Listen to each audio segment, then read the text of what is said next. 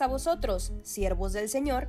Bienvenidos a Voz que clama en el desierto, podcast que busca difundir la palabra de Dios. Nuestro tercer episodio lleva por título La teofanía del Hijo del Hombre, parte 1, expuesto por nuestro hermano obrero Fernando López, de la localidad de Valleverde, Estado de México.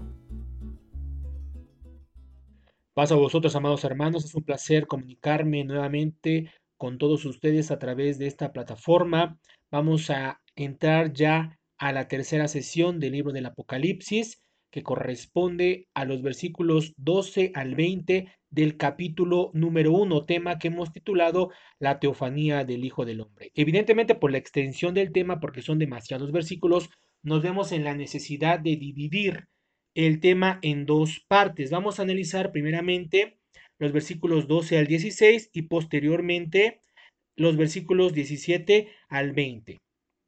Vamos a iniciar entonces con la lectura de los versículos en cuestión. Dice así, y me volví a ver la voz que hablaba conmigo, y vuelto vi siete candeleros de oro, y en medio de los siete candeleros de oro, uno semejante al Hijo del Hombre, vestido de una ropa que llegaba hasta los pies, y ceñido por los pechos con una cinta de oro, y su cabeza y sus cabellos eran blancos como la lana blanca, como la nieve, y sus ojos como llama de fuego, y sus pies semejantes a latón fino, ardientes como en un horno, y su voz como ruido de muchas aguas, y tenía en su diestra siete estrellas, y de su boca salía una espada aguda de dos filos, y su rostro era como el sol cuando resplandece. Bien, aquí tenemos una imagen del Hijo del Hombre, no en su faceta carnal.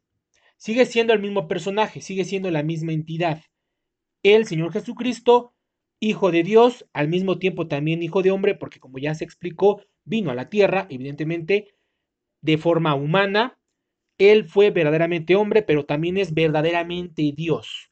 Sin embargo, aquí, hermanos, como se presenta Juan el teólogo, no es de la misma forma con la cual se presentó el Señor Jesucristo ante los apóstoles. Ante los apóstoles y ante la humanidad de aquella época, pues se presentó en humildad, en pobreza, naciendo en un pesebre, como ya lo había también profetizado en otro lugar y en otro momento el profeta Zacarías, que vendría, dice, he aquí tu rey viene manso y humilde montado en un pollino. Bueno, pues esa fue la faceta humana con la cual el Señor Jesucristo se presentó aquí en la tierra. Pero lo que estamos viendo en el libro del Apocalipsis capítulo 1 es una cuestión completamente distinta. Estamos viendo aquí la faceta prácticamente divina del Señor Jesucristo. También hay que entender, hermanos, y eso es importantísimo, que cada uno de los elementos y las características que se están presentando aquí en el agiógrafo no son literales.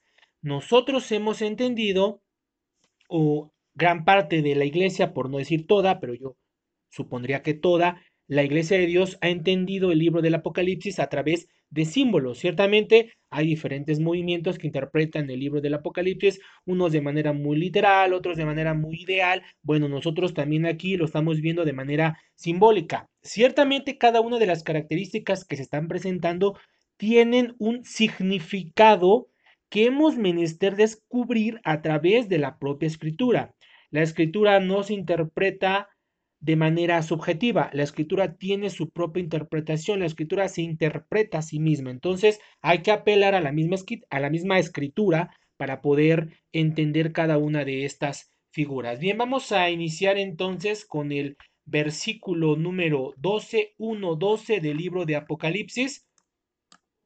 Dice así, y me volví a ver la voz que hablaba conmigo, la voz que Juan escucha es la de Jesucristo. De esto no cabe duda, porque Juan enfatiza que es la misma voz que estaba hablando con él. No tenemos la menor duda de que el interlocutor de Juan es el Señor Jesucristo. Repito, no en su faceta carnal, no, sino en su faceta divina. ¿Por qué en su faceta divina? Bueno, ya posteriormente cuando veamos cada una de las características, nos vamos a situar en el libro de Daniel. Es importante el libro de Daniel porque allí en el capítulo 10 también se presenta el Hijo del Hombre con casi las mismas características.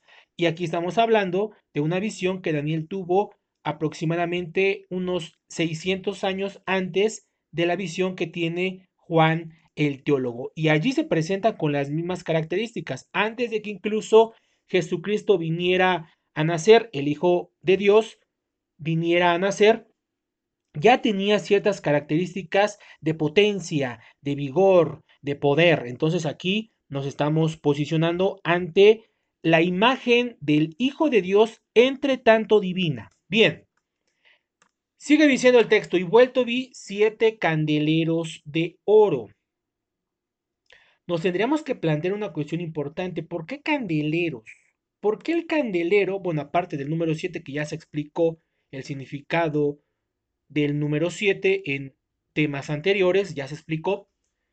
Pero ¿por qué candelero? 7 número de perfección. Pero ¿por qué el candelero? Bueno, el candelero, en primer lugar, es un instrumento, es un adorno, un utensilio, también podría ser, podría ser un adorno, particularmente aquí en casa tengo un candelero de un solo fuste, no lo, no lo usamos prácticamente, solamente es un adorno, pero en la antigüedad, más que un adorno, bueno, pues era un, un utensilio para alumbrar la casa. El candelero, hermanos, tiene un significado importante que también se va a develar ya en el versículo 1.20 de Apocalipsis, pero el candelero tiene características importantísimas. Número uno, el candelero por sí mismo no emite luz. Es decir, no es un instrumento que por, propia, que por su propia constitución emita luz, sino que más bien sostiene la luz. No emite luz por sí misma, sino que más bien sostiene la luz. ¿La luz de quién? Bueno, ya en, una, en un lenguaje metafórico, pues podríamos entender que se refiere evidentemente a la luz de Dios, es decir, a la verdad. Bien, vamos a iniciar leyendo Mateo capítulo 5, versículo 14 y versículo número 15. Dice así, vosotros sois la luz, refiriéndose a nosotros, la luz del mundo. Una ciudad asentada sobre un monte no se puede esconder, ni se enciende una lámpara, aquí el término en griego que encontramos, lámpara, y después vamos a encontrar el término candelero, como usted si tiene su Biblia abierta, bueno, puede perfectamente ver allí. Número uno, lámpara. Número dos, candelero. Bien, son dos palabras griegas completamente distintas. Es importante señalar esta cuestión. ¿Cuál es la palabra para lámpara? Bueno, o luz. Tenemos también aquí el término lugnos, que significa lámpara, antorcha, lumbrera, luz. Y más adelante tenemos otro término griego que es lugnia, Allí sí encontramos la palabra o el significado o la traducción correcta de lugnia es candelero. Bien, entonces aquí tenemos dos elementos importantes. Lámpara en el sentido de luz que se pone sobre un candelero. Es lo que estábamos explicando. El candelero por sí mismo no emite luz, sostiene la luz. Nosotros, la iglesia de Dios, es columna y apoyo de la verdad, porque la iglesia no predica su propia verdad. Nosotros no predicamos nuestra propia verdad, la verdad particular de cada quien. Nosotros predicamos la verdad de Dios y entonces somos como un candelero solamente que sostiene. Ya después, repito, la misma lectura en Apocalipsis nos va a dar el significado en el versículo número 20 que vamos a analizar posteriormente. Bien, hay por lo menos dos lecturas que podrían haber influido en la visión de Juan el teólogo. ¿Cuáles son estas dos lecturas? Bueno, en un primer lugar, tenemos Éxodo capítulo 25, versículo 31. Vamos a posicionarnos rápidamente en esta lectura. Dice así 31 y 32. Harás además un candelero de oro puro, labrado a martillo, se hará el candelero, su pie y su caña, sus copas, sus manzanas y sus flores serán de lo mismo. Y saldrán seis brazos de sus lados, tres brazos del candelero del lado del un lado suyo y tres brazos del candelero del otro su lado. Si nosotros analizamos esta, esta lectura, nos vamos a dar cuenta, y yo creo que esto es vital para poder continuar, ¿en qué consiste el candelero? El candelero en sí mismo es un fuste, un tronco, que sostiene en un primer estadio una lámpara, una luz.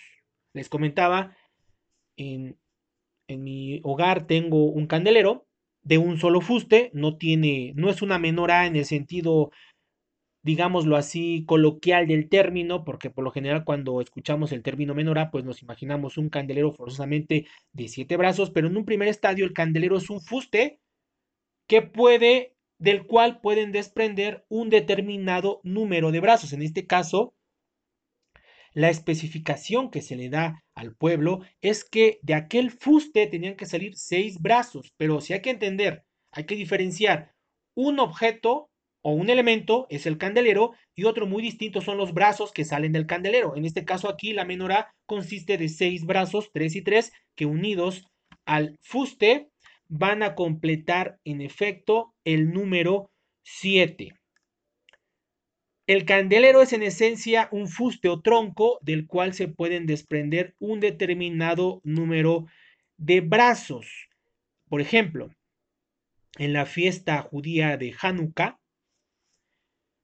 se utilizan candeleros de nueve lumbreras, es decir, es el fuste y salen cuatro brazos de cada lado para que unidos, bueno, den el número 9. A partir del siglo XVII, si no mal recuerdo, es cuando se empiezan a utilizar estos utensilios en la fiesta de Hanukkah. De hecho, ni siquiera aparece en el Talmud esta, esta cuestión de los nueve brazos de la menorá para Hanukkah. Evidentemente, el, la, la menorá bíblica no es de nueve, sino es de siete. ¿Por qué? Bueno, ya está especificado precisamente desde la época de Moisés, que la orden que Dios le da al pueblo de Israel es, repito, un candelero, es decir, un fuste del cual se desprendían tres y tres brazos de cada lado para que unidos al fuste principal, bueno, pues nos den el número siete, que es el número de perfección. Esta es la primera lectura que pudo haber influido en la visión de Juan el Teólogo. Hay otra figura, otra lectura, que también es importante dilucidar, la encontramos en Zacarías capítulo 4, versículo 2. Esta lectura es importante porque el mismo candelero que nosotros encontramos en Éxodo es el mismo candelero que nosotros vamos a encontrar también en el templo.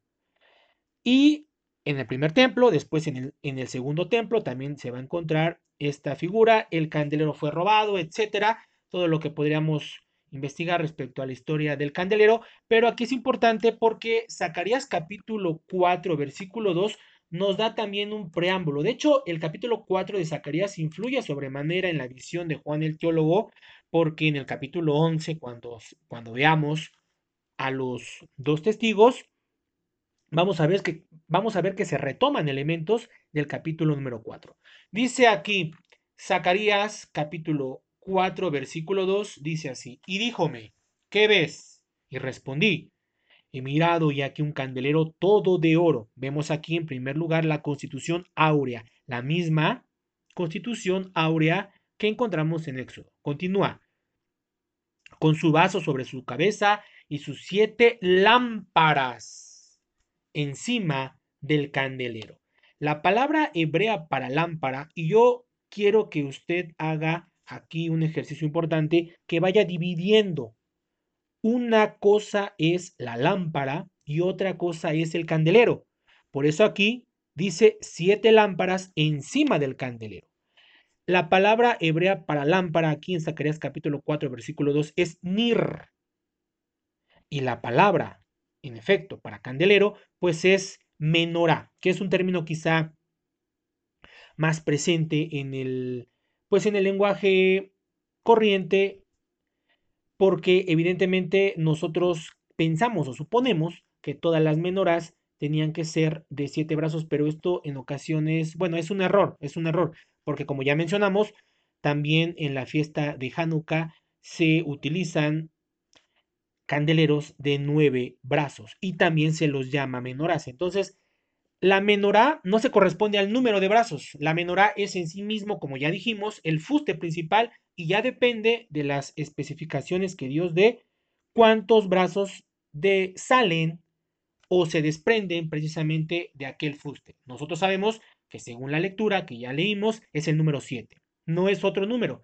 No es 6, no es 5, no es 4, no es 9 tampoco, sino es 7. Es importante porque aquí estamos entonces especificando, señalando, dividiendo los elementos. Número uno, que es la lámpara, la palabra nir, y número dos, que es el candelero, es decir, menorá.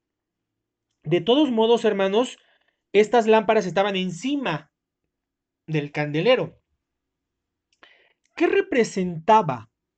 ¿Qué representaba el candelero en la visión que tiene el profeta Zacarías? ¿Qué significaba? Bueno, podríamos decir como una mera aproximación. Ya después esto se va a ahondar en el capítulo 11 de Apocalipsis cuando veamos a los dos testigos porque se retoma, pero en un primer estadio el candelero que tiene aquí el, profeta Zacarías estaba refiriendo evidentemente al candelero que estaba en el templo, pero al mismo tiempo significa la comunidad de Israel. La comunidad de Israel antiguo. Aquí no se está refiriendo a la iglesia de Dios, porque estamos hablando de una profecía que aproximadamente fue escrita unos 500 o 450 años antes de la era cristiana. Si nos posicionamos con respecto al libro del Apocalipsis, bueno, pues unos 550 o incluso 600 años antes fue tuvo lugar esta visión, no se está refiriendo aquí a la iglesia de Dios. Zacarías capítulo 4, versículo 2 no se refiere a la iglesia de Dios, se refiere a la comunidad de Israel representada en el candelero del templo. Bien, es importante, hermanos, esta cuestión porque el candelero sigue diciendo que se abastecía a sí mismo. ¿Dónde, encontramos esto? Bueno, en el capítulo, en el, en el mismo capítulo 4, vamos a ver más adelante, dice así, versículo número 2 y 3 de aquí mismo, dice versículo 3, y sobre él dos olivas, la una a la derecha del vaso y la otra a la izquierda. Es decir, la misma, las mismas olivas abastecían. El candelero entonces es un objeto, aquí en la visión de Zacarías, con siete brazos, pero que era autónomo en su funcionamiento porque estaba abastecido por dos olivas que el mismo Juan el teólogo refiere más adelante en el capítulo número 11 que son los dos testigos. Bien, pongo aquí la imagen se repite en Zacarías 4.2, donde el redactor también hace distinción entre el candelero y las siete lámparas que están encima de él. Había pues candeleros con múltiples brazos o definitivamente sin ellos. En efecto, hay candeleros que tienen o un brazo solamente, o siete o nueve. Aquí nos vamos a enfrentar a una situación importante. ¿Qué tipo de candeleros vio Juan el teólogo? ¿Eran siete candeleros de siete brazos o eran siete candeleros de un solo fuste que en conjunto, porque eran siete, formarían una menorá? Bien, primera pregunta, ¿habría entonces en la época antigua candeleros de un solo brazo? Bueno, vamos a ver qué responde la escritura. Vamos a posicionarnos en Lucas capítulo 8, versículo 16 Dice así, vamos a leer el texto y vamos a ver si el texto habla en singular o en plural. Es importante aprender a leer el texto bíblico. Ninguno que enciende la antorcha, no dice las antorchas, dice la antorcha en singular. La cubre con vasija o la pone debajo de la cama, más la pone en un, en un candelero para que los que entren vean su luz, no dice las luces, dice la luz. Se sobreentiende que había candeleros que eran de un solo fuste que podían sostener una sola lámpara. El candelero que tengo en casa es de un solo fuste, pero también se le llama candelero. aunque solamente sostenga una sola, una sola luz. Bien, pero puede ser o podría ser también, hay dos, dos cuestiones aquí. ¿Qué es lo que ve Juan? Siete candeleros de siete luces cada uno quedarían el número 49, o bien siete candeleros de un solo fuste, de una sola lámpara, que sostiene una sola lámpara, que unidas, unidas en conjunto, bueno, pues darían el número 7. Particularmente alcanzo a entender, particularmente alcanzo a entender que se refiere a esto último. El teólogo, por su parte, no precisa qué forma tienen los candeleros que ve. Esa es la problemática. A diferencia de Zacarías, Zacarías capítulo 4, versículo 2, allí sí hace diferenciación perfecta. El profeta Zacarías sí especifica cómo eran siete luces, siete lámparas, siete nir sobre la menorá. Allí sí lo especifica. Pero aquí Juan, el teólogo, no especifica y es un problema aquí esta cuestión. La influencia de las lecturas precedentes podrían llevarnos a suponer que eran siete candeleros de siete lámparas cada uno, que en conjunto entonces serían 49 luces. Pero Juan, el teólogo, no habla de 49 iglesias. Son siete. Siete iglesias de Asia Menor, símbolo de la iglesia universal, de la iglesia de Dios en términos universales, no habla de 49. O bien, siete candeleros separados de una sola lámpara. Bien, esta interpretación o esta visión, hay ciertos comentaristas que, la vierten. Por ejemplo, Albert Barnes es uno de ellos. Otro, otro comentario, pues quizá un poco popular, es el de Jameson, Fawcett y Brown, también con su, con su comentario crítico al Antiguo y al Nuevo Testamento. Bueno, van en ese sentido, que eran, en efecto, siete lámparas de un solo brazo que unidos al fuste que unidos al fuste principal que en este caso sería Cristo, Cristo, porque Cristo está en medio, aunque claro, Cristo no es el fuste, pero estaban alrededor, como los, los, los siete candeleros estaban alrededor del Señor Jesucristo, es, podríamos entender entonces que el centro de todo pues es también el Señor Jesucristo. Son siete que están unidos al mismo tiempo al Señor Jesucristo. ¿Por qué eso es importante? Porque las iglesias no son autónomas. Una iglesia, en, el caso de Éfeso, no era completamente autónoma de la de la Odisea. Compartían algo. Quizá administrativamente sí tenían una cierta autonomía, pero aquí no está hablando de cuestiones meramente administrativas, sino habla de cuestiones meramente espirituales. La iglesia de Éfeso era completamente distinta de la iglesia de la Odisea no en cuanto a la doctrina. Todas las iglesias estaban unidas, tenían un factor en común, que era el Señor Jesucristo. Entonces es importante esta cuestión. Siete lámparas de un solo fuste, que unidos por el Señor Jesucristo, como resultado tendríamos entonces a la iglesia de Dios. Siguiendo esta línea, se entendería que las siete iglesias de Asia Menor componen un todo orgánico, según la lectura de Zacarías capítulo 4, versículo 2, ese candelero, que, sí se especifica que son siete brazos, es autónomo en su funcionamiento. Dos olivas abastecían el candelero. Pero aquí no podemos ver, o al menos no se alcanza a entender, que esa sea la intención del redactor, que sean siete iglesias completamente autónomas. Es decir, que Éfeso como un candelero de siete luces podría subsistir completamente independiente de la Odisea, que también era al mismo tiempo un candelero con siete brazos.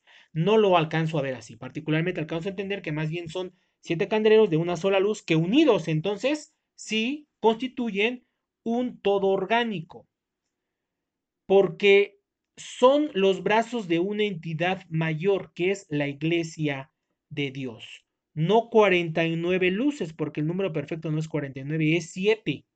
No lo podemos dejar de lado. El número perfecto no es 49, es 7. No es 7 de 7. En caso de ser candeleros de 7 brazos, cada uno tendríamos objetos completamente independientes y autónomos en su funcionamiento. No es lo que refleja el autor. Todo lo contrario, las iglesias están extrínsecamente unidas a través de Jesucristo.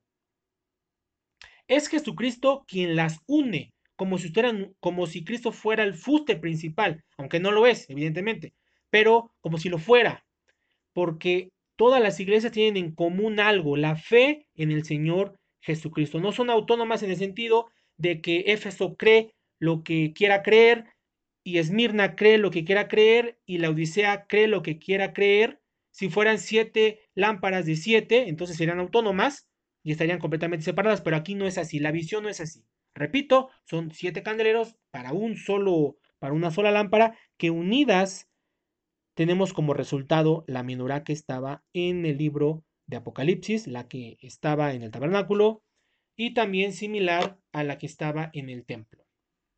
De todos modos, la cuestión permanece irresoluta. No se sabe a ciencia cierta. Uno simplemente supone, nos atrevemos a suponer tal o cual, o nos inclinamos, mejor dicho, nos atrevemos a inclinarnos a tal o cual postura. Bien, vamos a, pasar ahora sí a cada uno de los elementos con los cuales se presenta el Señor Jesucristo.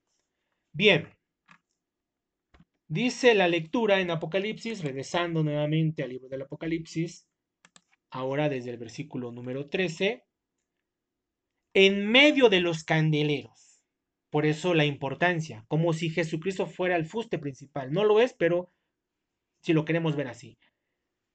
Él unía a todas las, iglesias en medio. No dice que estaba lejos.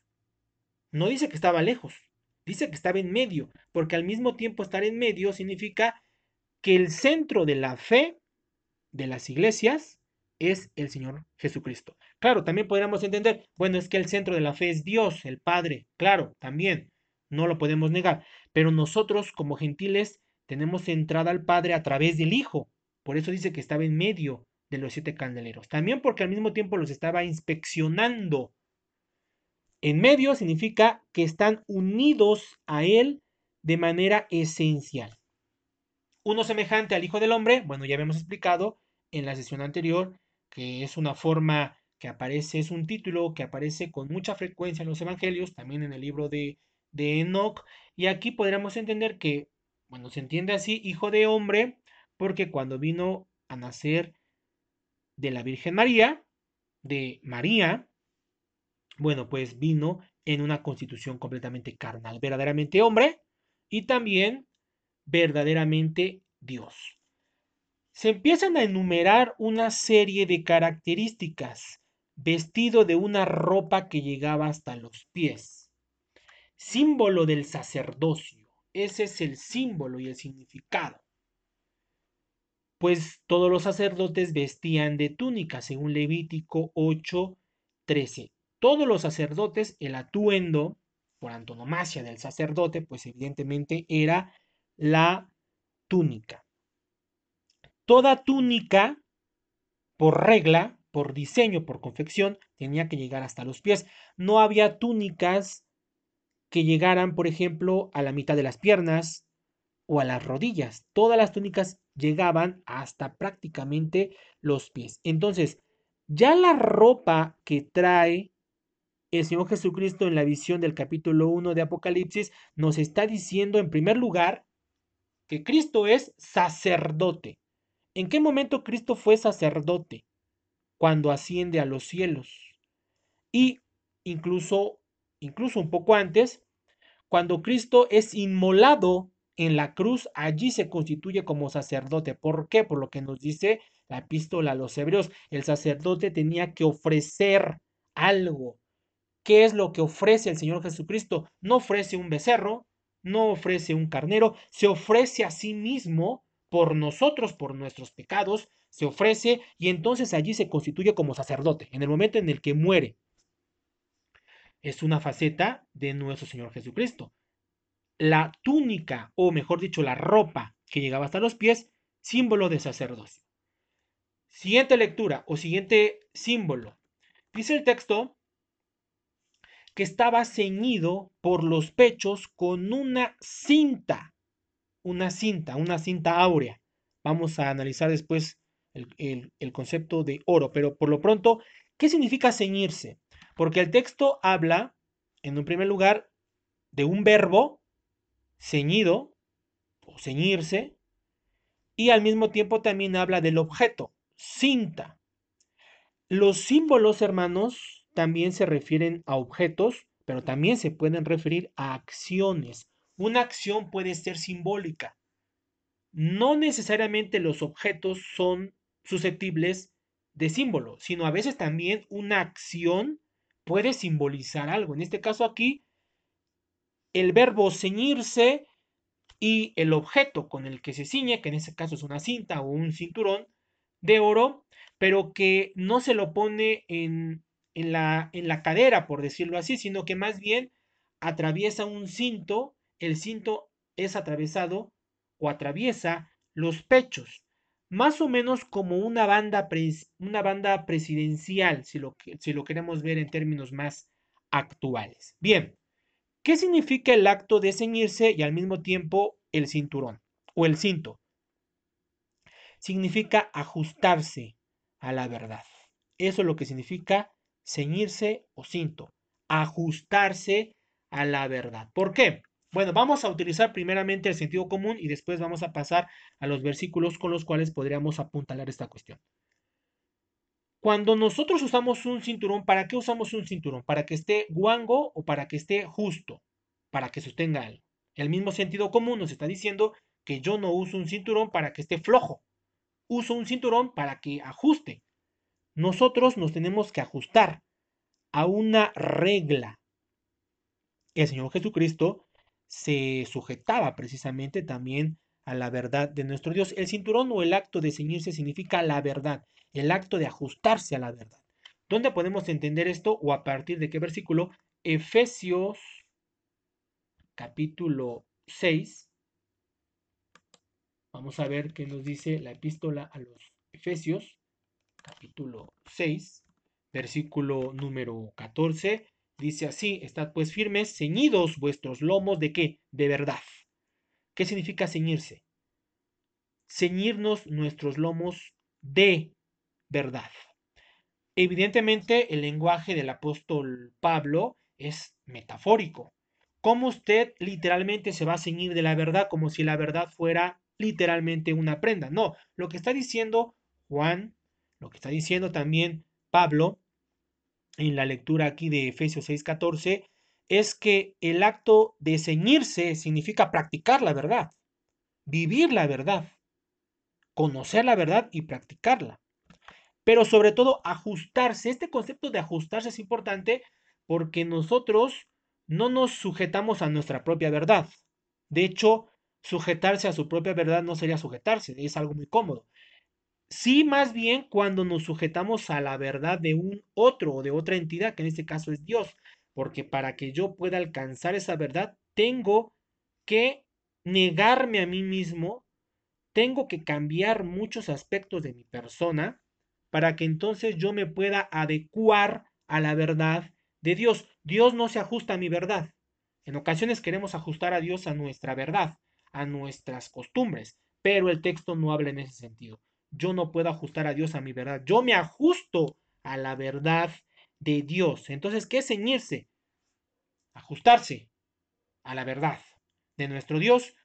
Porque, bueno, también el, el cinto, el cinturón también podría ser símbolo de justicia, por lo que nos dice Isaías capítulo 1, versículo 5. Después de todo, Jesús se sujeta, o Cristo se sujeta, se ciñe a la verdad del Padre, como nos lo corrobora Juan capítulo 7, versículo 16. Bien, ¿cuál era la constitución de aquel cinto? Bueno, era de oro, no era de plata, no era de bronce, no era de ninguna otra constitución, no dice que era de lino, no dice que era de seda, dice que era de oro. Hay una especificación correcta allí del elemento del elemento constituyente, que en este caso es el oro. ¿Qué significa el oro? Nuevamente, apelando al sentido común, nos podríamos, podríamos entender que a través de las diferentes edades, el metal más preciado por la humanidad a través de los siglos es el oro. Es el metal más preciado que al mismo tiempo estaba asociado con la realeza. Vamos a ver el pasaje Salmo 21.3. A ver qué me dice el texto Salmo 21.3. Dice así, pues le has salido al encuentro con bendiciones de bien, corona de oro fino has puesto sobre su cabeza, corona de oro fino. ¿Qué significa el oro? Cualidad de rey, cualidad regia. Tenemos entonces aquí ya otra figura importantísima, unido aquellas ropas que llegaban hasta los pies, símbolo del sacerdocio, a eso le vamos a añadir su faceta o su calidad regia. ¿Por qué? Porque Cristo es rey y sacerdote. A través de los elementos que estamos viendo aquí en Apocalipsis, estamos dilucidando cada una de las características. Cristo es rey. Cristo es rey. Usted recuerde, por ejemplo, en los evangelios, cuando es crucificado nuestro Señor Jesucristo, ¿qué decía la inscripción que estaba en hebreo, griego y latín que redactó allí Poncio Pilato? Rey de los judíos, Jesús, rey de los judíos, y le reclaman, le reclama la cúpula intelectual de aquella época, el establishment, si lo queremos llamar así, de aquella época le reclama y le dice, no, no es rey, dice que es rey. Bueno, y entonces ya también Pilato responde, lo que es escrito es escrito. Bueno, entonces ahí entendemos que Cristo es rey, no lo podemos dejar de lado. Así lo, lo han dicho los profetas. De hecho, el Mesías tenía que ser rey. Por eso cuando se le acercan al Señor Jesucristo, los fariseos y le preguntan, lo tentaban. También el Señor Jesucristo en ocasiones les hacía preguntas y les dice, bueno, a ver, respóndanme esto. ¿De dónde iba a venir el Mesías? ¿Y qué responden aquellos? Tenía que venir de David, de la línea davídica, la línea regia, la única autorizada. Y Cristo les dice, a ver, ¿por qué entonces en el Salmo, que nosotros sabemos que es el Salmo 110, versículo 1, le dice, Jehová le dijo a mi Señor, ¿cómo es pues posible que le diga a mi Señor si es su hijo? Y dice el texto, bueno, ya no le, no le pudieron responder. Era necesario, hermanos, que el Mesías viniera de la línea de David, de la línea regia. Bueno, pues todo esto lo está simbolizando el oro, rey y sacerdote. Bien, siguiente característica que encontramos aquí en la lectura de Apocalipsis. Bueno, cada uno de los elementos explicar el sacerdocio de Cristo, explicar la calidad regia de Cristo, bueno, tendríamos que ahondar muchísimo más, pero por el tiempo vamos a continuar. Siguiente figura que encontramos en el versículo número 14, 1, 14 de Apocalipsis, dice, y su cabeza y sus cabellos eran blancos como la lana blanca. Aquí el símbolo que nos interesa es el color blanco. ¿Por qué blanco? ¿Por qué no dice que sus cabellos eran negros o rubios o de cualquier otro color que se nos ocurra. ¿Por qué necesariamente el color blanco? Bueno, porque el blanco es símbolo, símbolo de santidad. ¿Dónde lo podemos corroborar? Bueno, hay varias lecturas, pero por lo menos Isaías 1.18, si vuestros pecados fueren como la grana, serán emblanquecidos, como la nieve, como, como la lana blanca. Y luego también dice Eclesiastes 9:8, en todo tiempo sean blancos. ¿Por qué blancos? Es santidad, pureza. Eso significa el color blanco. Entonces estamos viendo aquí que Jesucristo es rey, sacerdote, que se sujeta a la verdad del Padre y que además tiene una característica importantísima, la santidad. Cristo aquí en la tierra no tuvo pecado. Sin pecado estuvo aquí en la tierra. ¿Por qué, ¿Por qué se bautizó? Usted se puede preguntar. ¿No se supone que el bautismo es remisión de pecados? Bueno, Jesucristo se bautiza para darnos ejemplo a nosotros. No porque Él necesitara realmente el bautismo, sino porque nos estaba dando un ejemplo. Pero Jesucristo aquí en la tierra mostró el mayor grado de santidad a la cual un hombre puede acceder, que de hecho es lo que también se nos exige a nosotros. Por eso dice el apóstol Pablo, la estatura de Cristo. tenemos que ser, en términos de santidad, similares a Cristo. Podría parecer muy utópico, pero esa es la orden que nos da el apóstol Pablo. Hay semejanzas con el anciano de grande edad que también se encuentra allí en Daniel capítulo 7, versículo 9. Cabellos blancos. Bueno, ¿por qué? Porque el padre y el hijo son santos. Entonces, cabeza y cabellos blancos, ¿qué significa? La santidad de nuestro Señor Jesucristo, como la nieve. ¿Por qué? Pues una figura también tomada de Isaías, por eso mencioné Isaías capítulo 1, versículo 18, como es la nieve, es blanca, símbolo, repito, de santidad. Siguiente cuestión o característica que nos narra aquí el teólogo. Dice así, y sus ojos como llama de fuego. Interesante figura, llama de fuego. En la antigüedad, según la anatomía antigua, y esto se refleja en el Timeo de Platón, un diálogo muy importante, que de hecho fue un diálogo muy comentado por los padres de la iglesia, por la proximidad que algunos vieron con el libro de Apocalipsis, del, del Génesis, perdón. En ese diálogo cuenta que los dioses, el demiurgo, mejor dicho, puso un fuego en el interior del hombre y ese fuego sale por los ojos. Bien, ¿qué significa ojos de fuego? Bueno, vamos a dividir. Primeramente, ¿qué es ojos? Y después, ¿qué podría significar fuego? Los ojos, de la misma forma, si apelamos al sentido común, el ojo puede ser símbolo de visibilidad. Pero cuando el ojo está en Dios o en la divinidad, para hablar en términos más generales, es decir, por divinidad puedo referirme tanto al Padre como al Hijo, porque son hechos de la misma sustancia, son, están constituidos por la misma sustancia. Cuando los ojos están en la divinidad, entonces significa omnisciencia. Vamos a ver, Zacarías capítulo 4, versículo 10 es la misma lectura que teníamos hace un momento, en el, en el versículo número 2, pero ahora nos vamos a posicionar en el versículo número 10. Dice así, Zacarías 4:10.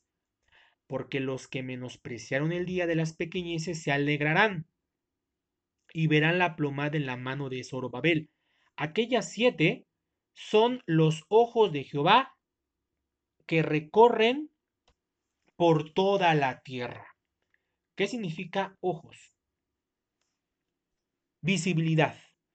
¿Qué significa siete ojos? Perfección de visibilidad. Claro, en Apocalipsis no encontramos siete ojos. Esto lo encontramos en Zacarías capítulo 4, versículo 10. Siete ojos, símbolo de la perfección de la visibilidad o de la omnisciencia. Porque recordemos que nuestro Dios, el Dios Todopoderoso, Claro, aunque aquí se está refiriendo al hijo, pero ya habíamos explicado que hay términos que se pueden aplicar tanto al padre como al hijo. Por eso a veces también es mejor hablar de divinidad, incluyendo al padre y al hijo. Hay términos que se aplican al uno y al otro. El mismo término Jehová, ¿cómo cree la iglesia de Dios? El término Jehová es aplicable al padre y al hijo. En algunos pasajes los menos se refiere al padre y en los pasajes Demás, los otros, que son la gran mayoría, bueno, pues se refieren al Hijo. Hay términos, hay conceptos que se pueden aplicar, que son aplicables tanto al Padre como al Hijo. Entonces, en este caso, la visibilidad o la perfección de visibilidad es parte del poder que tiene el Señor Jesucristo. Vamos a verlo así. Cuando estuvo aquí en la tierra, el Señor Jesucristo sabía los pensamientos de los hombres porque Él es omnisciente, omnisciente, Él lo sabe, lo ve.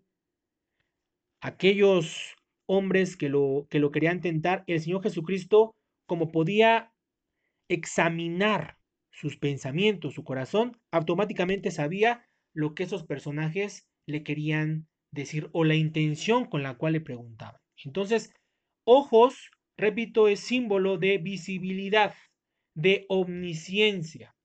En efecto, el ojo ve por la luz de una lámpara. Que es un fuego? Una lámpara es un fuego. Bien, vamos a ver estos versículos. Mateo 6:22 Vamos a posicionarnos. Mateo 6, 22. La lámpara del cuerpo es el ojo. Ahora, ¿esa lámpara de qué está constituido? Bueno, vamos a ver Isaías 50, 11. A ver qué me dice el texto. He aquí que todos vosotros encenderéis fuego y estáis cercados de centellas. Andad a la luz de vuestro fuego.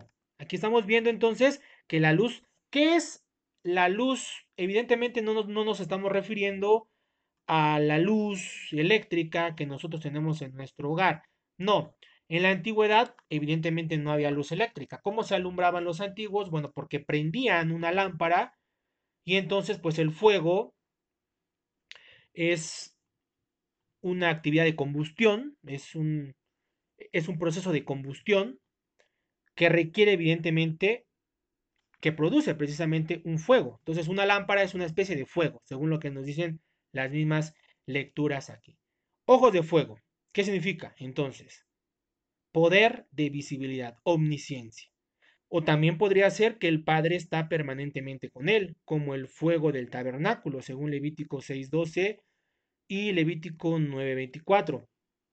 Particularmente alcanza a entender que más bien ojos de fuego se refiere a la capacidad de visibilidad superlativa que tiene el Señor Jesucristo. Bien, siguiente figura que vamos a encontrar aquí en Apocalipsis capítulo 1. Vamos, estamos avanzando ya prácticamente terminando. Versículo número 15, 1.15. Dice así, los pies, ya vimos los cabellos, ya vimos los ojos, ahora es importante aquí los pies. Sus pies semejantes a latón fino, ardientes como en un horno. Bien, ¿qué significa esto? Son figuras evidentemente que no podemos interpretar de manera literal, yo creo que es evidente. Mm, literalmente Jesucristo no tiene pies de bronce que están encendidos por un fuego, yo creo que esto por sentido común lo sabemos que no es así, sino es simplemente una forma en la cual con la cual la visión nos presenta la divinidad. ¿Cómo se presenta la divinidad? Cuando en el Antiguo Testamento Dios se presentaba, se presentaba en ocasiones a través de un fuego. Y el fuego también devino en, las, en, las, en los diferentes profetas, también como símbolo de la presencia de Dios. ¿Por qué, se ¿Por qué se presenta a Dios como si fuese un fuego? ¿Acaso Dios es literalmente un fuego? No, lo que pasa es que son características con las cuales el hombre trata de describir el poder de la divinidad, aunque no son exactos. Porque imagínese usted, ¿cómo es Dios realmente en su constitución? No lo sabemos. No lo sabemos. ¿Cómo es Dios literalmente? ¿Tiene ojos, tiene cabeza, tiene oídos, tiene pies? Evidentemente que no. Porque también hay que entender que la escritura se maneja, maneja un lenguaje antropocéntrico y también una figura llamada antropomorfismo, es decir, presenta a la divinidad con ojos, ¿por qué? Porque nosotros tenemos ojos, presenta a la, a la, divinidad con dedos, ¿por qué? Porque nosotros tenemos dedos y es más fácil que los geógrafos se expliquen según elementos que nosotros podemos conocer de manera perfecta. Cuando dice el texto que la ley fue escrita con el dedo de Dios, no significa literalmente que Dios con su dedo escribió. Yo creo que, o al menos la iglesia de Dios no cree así, porque la iglesia de Dios también ha empleado siempre un lenguaje en algunos puntos, claro, en algunos puntos una, una interpretación simbólica. Entonces, son meras aproximaciones con las cuales los profetas, aquí en este caso Daniel, capítulo 7 y capítulo 10, y Juan el teólogo están observando a la divinidad.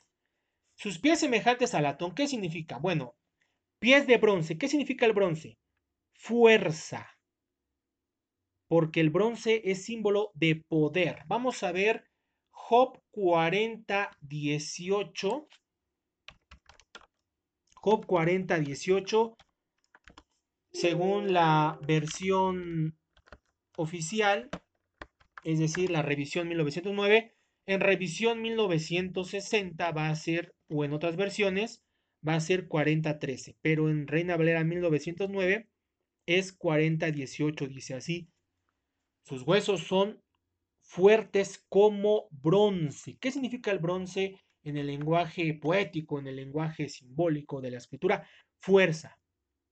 Vamos a ver otro pasaje también interesante, Jeremías 15, 20. ¿Qué me dice el texto? Y te daré para este pueblo por fuerte muro de bronce. ¿Qué significa el bronce? Fortaleza. El oro, realeza. El bronce, poder, fortaleza, potencia. Ahora, también dice el texto en Apocalipsis que sus pies son como un horno. ¿Qué significa el horno en el lenguaje profético o poético? Es la capacidad destructiva.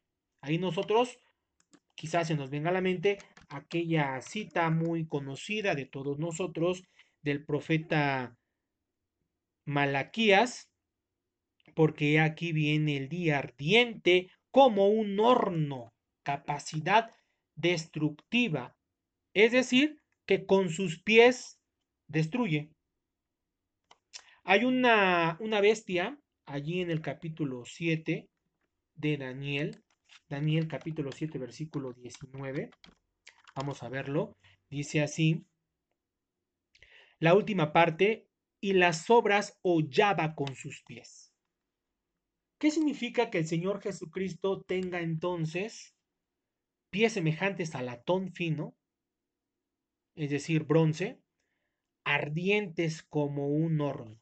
La capacidad destructiva de nuestro Señor Jesucristo. Claro, ¿cuándo se va a manifestar esta, esta capacidad destructiva del Señor Jesucristo, bueno, nos lo dice también allí el apóstol Pablo, que va a destruir, que va a destruir al inicuo con el resplandor de su venida. Entonces ahí estamos viendo que el Señor Jesucristo en su faceta divina no va a venir humilde, no va a venir en pobreza, va a venir con poder, con gloria, Allí sí va a destronar imperios. Cuando el Señor Jesucristo venga por segunda vez en su constitución divina, constitución divina que ya se había manifestado, o traslucido por lo menos, en Daniel capítulo 7 y capítulo 10, y también aquí se presenta en Apocalipsis capítulo 1, en su faceta completamente divina, bueno, pues es de poder, porque Cristo va a venir a destruir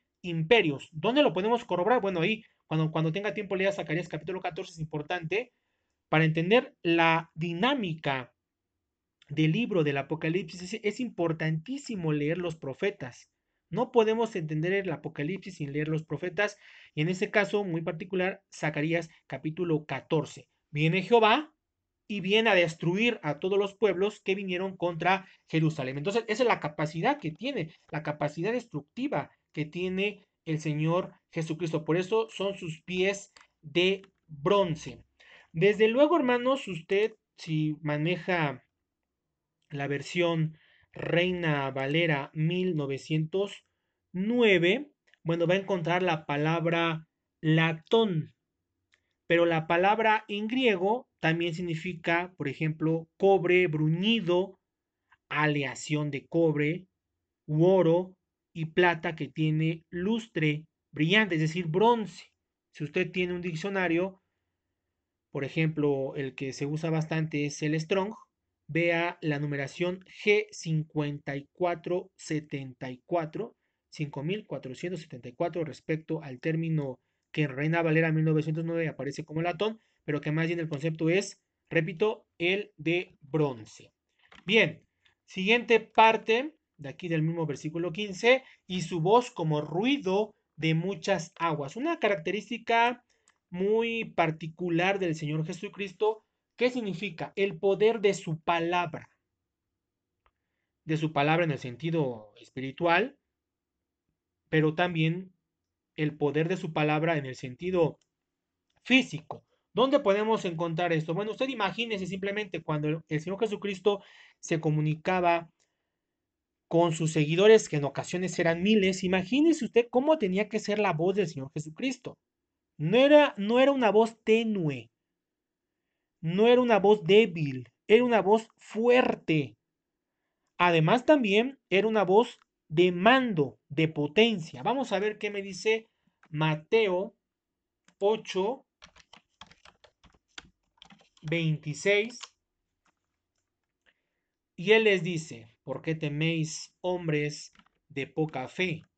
Entonces, levantándose, reprendió a los vientos y a la mar, y fue grande bonanza, y los hombres se maravillaron, diciendo, ¿qué hombre es este que aún los vientos y la mar le obedecen? Es decir, ¿qué significa que su, que su voz era como ruido de muchas gentes? Bueno, pues es la potencia con la cual el Señor Jesucristo habla e incluso los mismos, como dice aquí el texto, los mismos vientos y la misma mar se le sujetan, le obedecen. Además, el Señor Jesucristo, cuando se dirigía al pueblo, el mismo pueblo reconocía, Él habla como quien tiene autoridad, no como los, como los publicanos, como los escribas, como los sacerdotes, como los saduceos, como aquel, aquella cúpula intelectual, no como ellos, no como ellos, sino Él sí hablaba, el Señor Jesucristo hablaba con autoridad.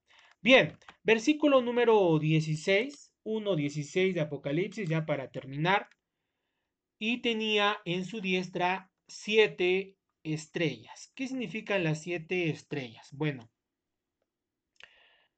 la interpretación que hemos seguido nosotros, las estrellas son símbolos de obispos o de ministros. Esa es prácticamente la interpretación que nosotros hemos seguido. No son ángeles en el sentido estricto de la palabra, porque esto entonces supondría que cada iglesia tiene un ángel designado, pero no parece ser el objetivo que Juan el teólogo está planteando. La mayoría de los intérpretes, de los comentaristas, bueno, pues sugieren que aquí se está refiriendo a obispos, a los ministros, mejor dicho, a los pastores de cada localidad. Siete estrellas refiriéndose a los pastores. Bien, no pueden ser, repito, ángeles Quizás si apeláramos a algún documento apócrifo, pues podríamos encontrar otra interpretación, pero la que se ha seguido, la que la mayoría de los intérpretes han seguido o dicho, y además se sobreentiende porque en las siete iglesias, cuando Juan envía sus respectivas epístolas a las siete iglesias, allí yo creo que lo especifica. Escribe al ángel de la iglesia de, y la, el tratamiento nos está diciendo que se refiere a un hombre. No se está refiriendo a una entidad angélica, celestial. Se refiere a un hombre, a un hombre que estaba a cargo de una cierta localidad. Entonces, ¿cuál es la interpretación? Bueno, siete estrellas, siete obispos o siete ministros de las respectivas iglesias.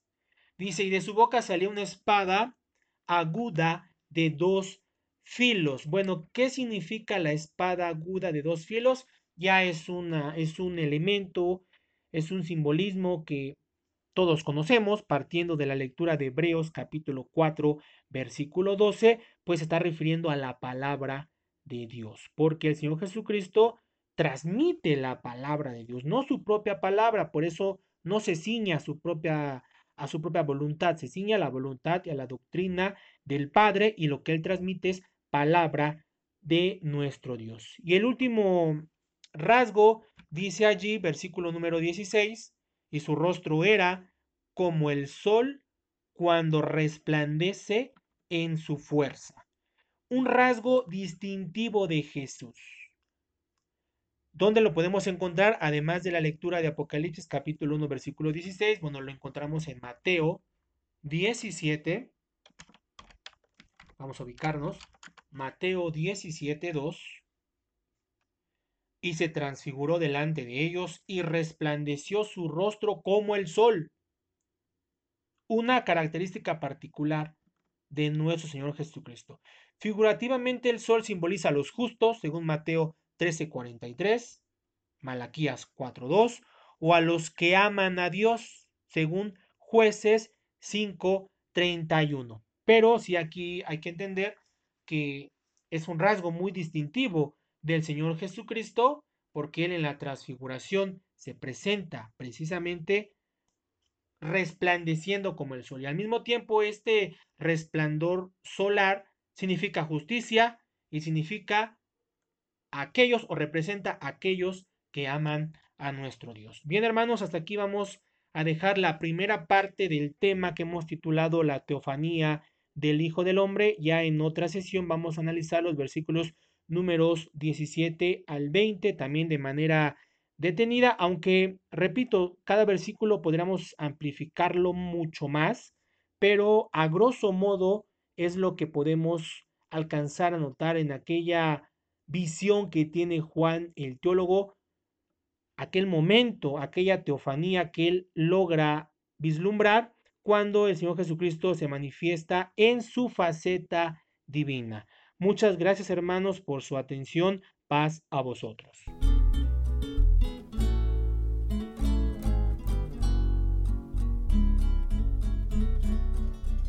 Gracias por habernos escuchado y nos vemos en el siguiente episodio.